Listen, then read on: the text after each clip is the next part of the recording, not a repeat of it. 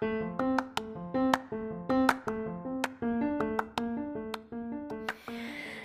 hola, ¿cómo están? Espero se encuentren muy, muy bien. En el episodio de hoy me voy a tomar una licencia, un permiso y me saldré un poco del tópico porque bueno, porque ajá, yo soy así.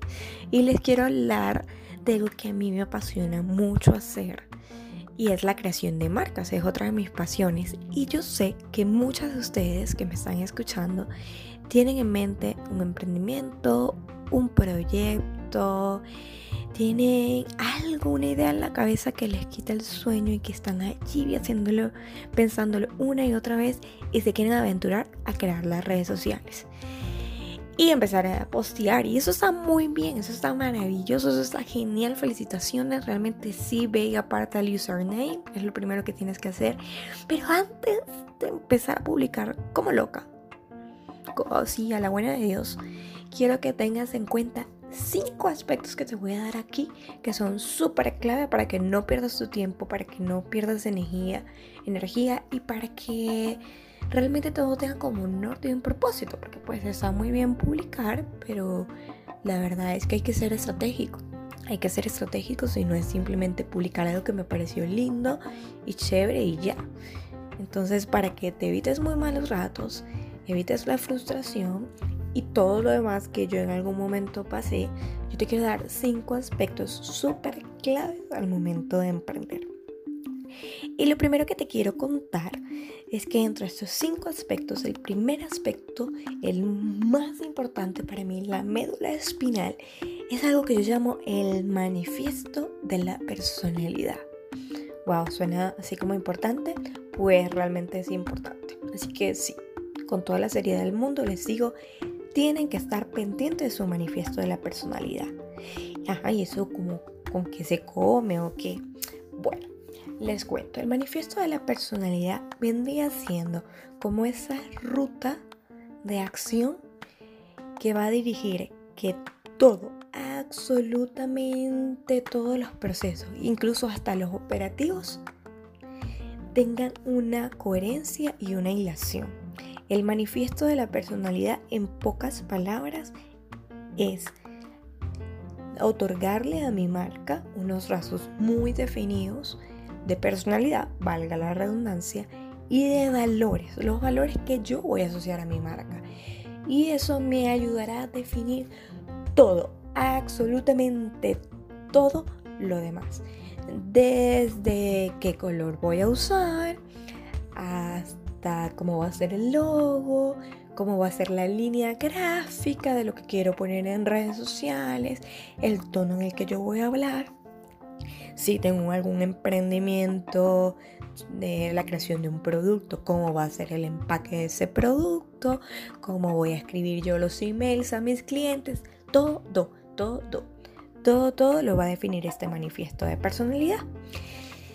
Por ejemplo, a mí me encanta, me fascina aclarar esto del manifiesto de la personalidad con una simple premisa que te ayudará a entender facilito lo que yo quiero decir.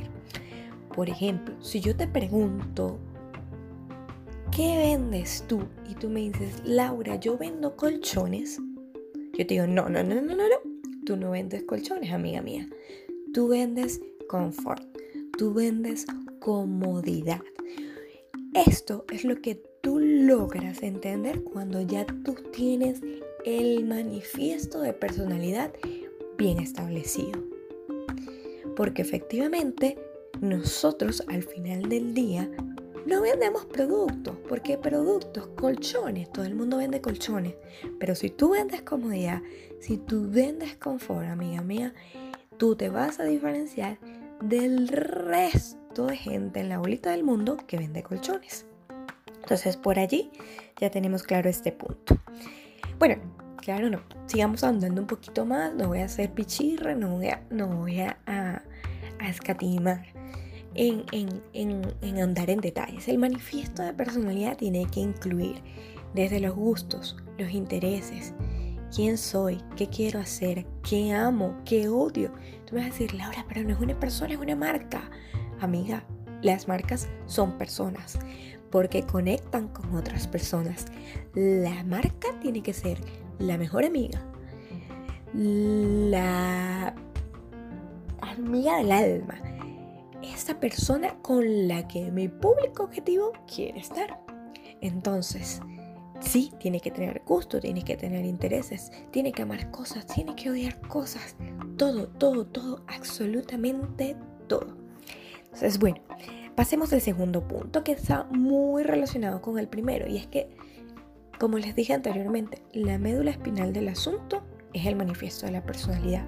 Una vez que tú tienes claro cuáles son los gustos, cómo habla, qué siente, qué le importa a tu marca, entonces ahí sí, ahí sí, pasamos al segundo punto que es el branding.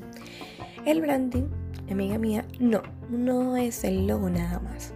El branding incluye colores, logo, tipografías, lema, eslogan, todo elemento gráfico que de alguna forma tú asocies a tu marca. Y un branding bien desarrollado hará que todo el peso de tu marca o de tu identidad no caiga en el pobre logo. Yo no sé si ustedes se han fijado, y yo amo las marcas que logran hacer eso, que hay unas marcas tan bien definidas, en el caso de redes sociales, pero lo podemos, esto lo podemos llevar a cualquier otra área, publicidad tradicional, en fin, a cualquier otra área donde tengan presencia eh, visualmente una marca. Pero ustedes no se han dado cuenta que hay marcas en redes que no tienen la necesidad de colocar y de rayar. Y Dios mío, y le dan un pobre descanso al logo de ponerlo en cada uno de los posts. Esto lo hacen es porque tienen una muy buena identidad visual desarrollada, tienen un muy buen branding. Por ejemplo, hay marcas que la verdad, ahorita no se me vino a la mente, espero que se me vaya viniendo a la mente. Hay marcas que no necesitan colocarle el loguito ni la marquita de agua a todas las fotos y aún así tú la ves y tú dices, ah, este trabajo es de fulano o de fulana o de la marca sutana. ¿Por qué? Porque han logrado muy bien su branding porque no solamente el logo es lo que identifica algo, identifica las tipografías que utilicen, el color, los filtros de la fotografía, eh, el tono, incluso el tono. Hay veces uno lee una oración y ya uno sabe, ay, solo esta marca es capaz de decir esto de esta forma. Entonces eso es maravilloso porque creemos que lo único que es branding es el logo y no es así. Yo particularmente lucho mucho con mis clientes, con algunos lo he logrado, con otros no, que quieren poner el logo en todo, en todo, en todo, en absolutamente todo. Y yo, no es necesario, no es necesario, porque estamos creando una marca que es global y que tiene muchas formas de decir, eso soy yo. Y que ya cuando tu cliente lo ya lo define, ya lo hace parte, ya, ya tú has creado esa fidelización, no hace falta hacerlo. Claro está, estamos hablando aquí de marcas que quieren o de emprendimientos que están haciendo. Entonces al principio sí vas a tener que colocar con más regularidad el logo. Pero lo que te quiero decir es que construyas una marca, un branding sólido. El hacer marca es algo más que un logo. El hacer marca tiene que ver con un tono de voz, tiene que ver con una manera de, expresar las cosas a través de los colores, a través de la fotografía, a través de la diagramación, etcétera, etcétera, etcétera. Otro punto sumamente importante que ya lo estoy mencionando en el anterior y que tiene que ver mucho con los dos primeros, que todos estos puntos son como hermanitos, ¿saben? O sea, todo está como pegado. Lo primero, lo primero, lo primero que tenemos que tener en cuenta después de tener el manifiesto claro, de tener la parte visual clara, es el voz, la voz y el tono. Y esto es sumamente importante. Y tú me vas a decir, no, Laura, pero es que yo no voy a hacer ni podcast, ni videos, entonces no entiendo eso de la voz y el tono. No, no, no, no, no, no. La voz y el tono no te, lo, no te lo encasilles en algo simplemente hablado. La voz y el tono de la marca se logra de muchas maneras, principalmente a través de, la, de las palabras. Y pueden ser palabras escritas, pero también pueden ser imágenes, también puede ser muchas cosas, muchas cosas. No te lo limites solamente al hablar. pero sí tiene muy, está muy, muy relacionado con esto de las palabras. Y lo primero que te quiero explicar para que me entiendas bien qué es voz y tono, yo siempre pongo en clases este ejemplo.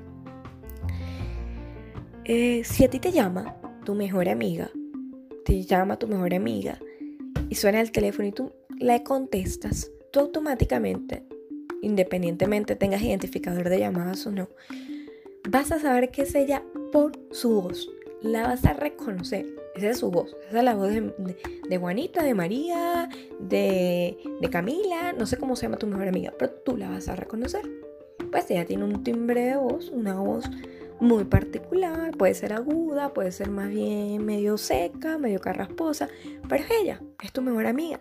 Esa chama te puede llamar a ti, no sé, desde la conchinchina y tú vas a saber que es ella tu mejor amiga, porque esa es su voz, tú tienes su registro de voz ya marcado. Ahora, dependiendo de cómo esté su estado de ánimo y de lo que ella te vaya a contar, su tono puede ser diferente. Por ejemplo, resulta que el pelagato ese con el que estaba la terminó. Entonces ella te va a llamar medio histérica, medio llorona. Sin embargo, sigue siendo tu amiga y tú vas a saber que aunque esté llorando, aunque esté con el drama mil, aunque tenga la voz solloza o esté gritando como una histérica, su tono cambia, pero sigue siendo tu amiga. Entonces tú vas a saber quién es ella. Es exactamente lo mismo. Exactamente lo mismo. La voz no varía. Su tono de voz, su registro de voz es el mismo. Lo que puede variar es el tono. Esto pasa exactamente las marcas. Tenemos que definir cuál va a ser la voz de mi marca. ¿Y cómo definimos la voz de mi marca, Laura? Si yo no voy a estar hablando como un radio fiado, ¿cómo voy a definir el tono de mi marca o la voz de mi marca?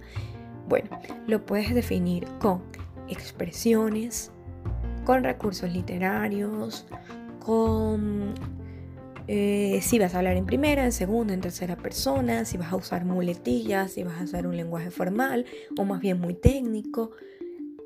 Hay muchas formas de definir esto. Por ejemplo, en mi caso, a mí me define, yo trato de ser lo más coloquial posible. Eh, en algunos temas, obviamente, voy a ser más coloquial que otros. Por ejemplo, el podcast pasado era un podcast un poquito más serio porque abordaba eh, un tema que puede ser delicado para muchas y es ese sentimiento de frustración que siempre tenemos.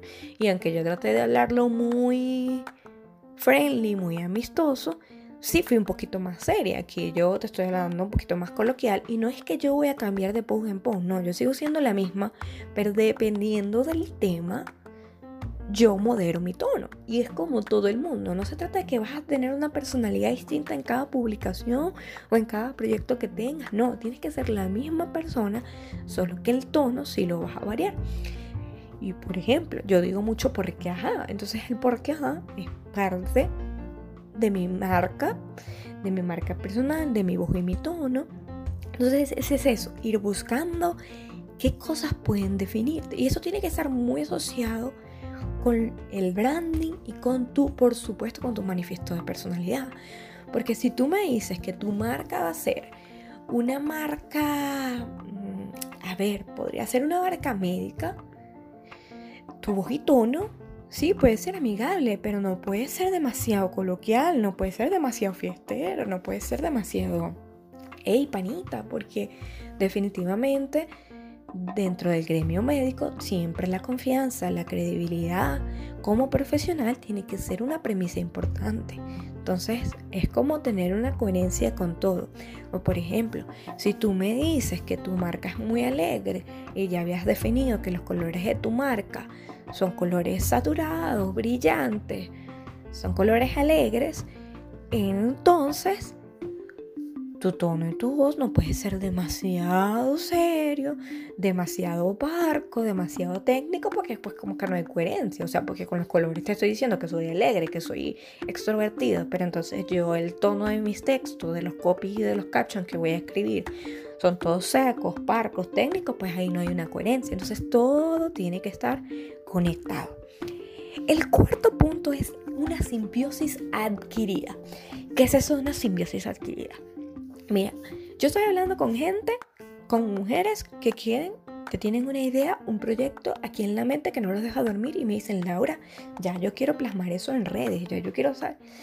Yo lo primero que te voy a comentar, en la mayoría de los casos, hay algunos casos que no, pero en la mayoría de los casos, sobre todo cuando son emprendimientos, la gente inicialmente va a asociar mucho tu marca contigo, contigo y con las, las personas que están como que metidas en el asunto de lleno. Lo van a asociar súper rápido, súper rápido, súper rápido lo van a asociar. Y esto nos pasó a mi mamá y a mí con Ina, con Ina, con el emprendimiento de las carteras. La gente a mi mamá le dice señora Ina y a mí me decían Ina, Inita, porque siempre me ponen el diminutivo, la verdad no sé por qué. Pero bueno, eso es otro tema que yo voy a hablar del tema de los diminutivos y que me voy a hacer desahogar y voy a hacer catarse. Pero bueno, donde yo iba me decían, es Ina. No me decían Laura, me decían Ina. Y a mi mamá le decían la señora Ina. Entonces había una especie de simbiosis de nosotras dos, aunque realmente al principio sí hicimos, hicimos todo esto muy, muy que la gente viera la historia. Que la gente viera la historia, que la gente viera que no es que teníamos una fábrica eh, eh, así súper espectacular haciendo las carteras, sino que era mi mamá con unas tijeras, una máquina semi-industrial y una fileteadora. Y era yo haciendo el diseño, vendiendo, haciendo las imágenes. era algo muy familiar y muy, y, muy pequeño. Era algo muy artesanal, muy de nosotras, de nosotras dos. Pero se hizo una especie de simbiosis de ella y de mí. Entonces eh, la gente nos asociaba y nuestros valores, nuestra forma de ser, automáticamente la asociaban con la marca. Entonces, ¿qué te quiero decir esto? Inicialmente, lo que tú proyectas como marca personal, como marca personal, porque tú misma eres una marca, todas ustedes son una marca personal, esos valores van a influir directa e indirectamente en los valores de tu marca. Entonces tiene que haber como una especie de congruencia. No es que va a haber una, una se va a difundir, o sea, yo sé que tú como persona tienes unos valores muy específicos. Por ejemplo, te voy a poner este ejemplo otra vez con Ina. Ina es muy extrovertida. Laura no es extrovertida. Laura no es extrovertida, yo soy muy introvertida. Yo sé que la gente ve los videos y, y a veces estás pensando escuchar estos podcasts y dice, no, Laura es el, alma de la fiesta. No, no. Entonces la, la mayoría que, porque la mayoría que me está escuchando, muchos me conocen, saben que yo no soy extrovertida. No soy extrovertida. me gusta comunicarme, tengo una facilidad para comunicarme, pero de hecho soy muy introvertida y soy muy selectiva y soy muy como a veces tímida. Y, Ina no, Ina era muy extrovertida, Ina estaba para mujeres que les gusta llamar la atención con los colores y todo, etcétera, etcétera. Pero sin embargo, a pesar de esas diferencias de temperamentos, entre lo que es Laura y lo que es Ina, es, sí había como una especie de valores en común.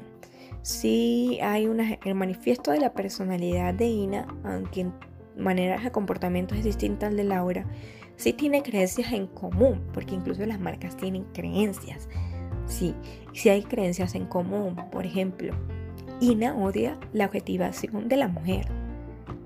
Y ustedes no van a ver una publicidad de Ina con una mujer donde sus atributos físicos o su cuerpo prive más que otra cosa. No lo van a ver porque no está dentro de la filosofía, del ADN y el manifiesto de Ina. Y eso tiene que ver con Laura. Entonces, ¿qué te quiero decir eso también? Que, mm, que tu marca personal, bien sea no solamente online, no solamente en redes, sino offline, tiene que tener cierta congruencia con los valores que tú quieres demostrar.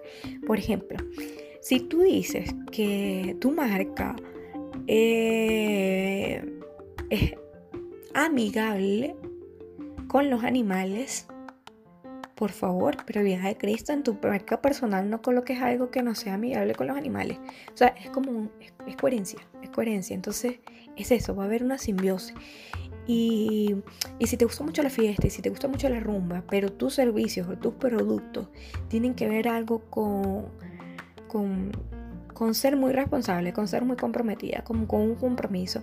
No es que no vayas a seguir rumbeando, no es que no vayas, pero cuida mucho, modera mucho esa, esa, esa imagen que estás proyectando.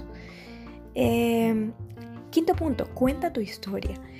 Y era lo que yo les decía anteriormente. Nosotros de una manera muy intencional quisimos reflejar la historia que hay detrás del emprendimiento de Ina, que es la historia de mi mamá y de mí. De, de, cómo, bueno, de cómo se tomó la decisión, de cómo fue tal vez una crisis económica y familiar que estábamos viviendo después que mi mamá fue despedida, mi mamá agente de petróleo. Este, y cómo después del paro petrolero eh, pasamos una circunstancia muy dura económicamente y de cómo teníamos que rebuscarnos y de cómo mi mamá tuvo que empezar a hacer la ropa y un pocotón de cosas, de cómo nos cambió la vida de cómo eso se fue convirtiendo en un emprendimiento. Entonces nosotros optamos por contar mucho nuestra historia, por dejar ver que éramos una marca familiar. Y eso es muy importante porque sobre todo cuando somos pequeños emprendedores, creo que eso puede darle un plus importante. La gente se conecta con tu historia, la gente dice, oye, qué chévere, mira, esto lo hace la señora en su casa y mira lo bonito que le queda y, mira qué original y mira, o sea, contar una historia realmente conecta, cuenta tu historia. No solamente hagas un catálogo en las redes sociales y pongas tu producto, no. Cuenta cómo lo estás haciendo. Cuenta incluso tus aciertos y tus fracasos. Eso conecta y al final la gente se siente identificada y la gente empieza a creer en tu proyecto. Porque si tú muestras que a ti te apasiona lo que estás haciendo, la gente se va a apasionar. La gente se va a apasionar y eso va a marcar la diferencia entre comprar una cosa o comprar otra. O sea, cuenta tu historia. Y por último, porque esto de emprender es complicadito, antes de entrar en redes, antes de, de asistir a tu primer bazar cualquier cosa, antes, durante y después, porque la verdad es que esto no acaba, trabaja en tu mejor proyecto. Tú eres tu mejor proyecto. Tú eres tu mejor proyecto. Eh, invierte en ti, invierte en conocer, en aprender. Mira, hay cosas que yo todavía sigo aprendiendo que me hubiese gustado aprender al principio. Estos días eh, estuve investigando y leyendo con una gente, unos venezolanos que están en Chile, que hacían bazares, creo que en Caracas. Y nos estaban explicando eh, todo el tema de, de, que tienes que tener en cuenta para, para decorar y para organizar tu stand en un bazar. Y yo dije, conchale, si yo hubiese tenido esa información cuando estaba en el tiempo de hacer bazares, envasar más, envasar aquello, envasar lo otro, en Maracaibo, creo que hubiésemos vendido a mi mamá mucho más. Cometimos muchos errores por no tener conocimiento. Entonces, aprende y edúcate tú también, edúcate, educa tus emociones, educa Edúcate, edúcate, porque muchas veces no creemos en lo que estamos haciendo y no creemos en nosotros mismos.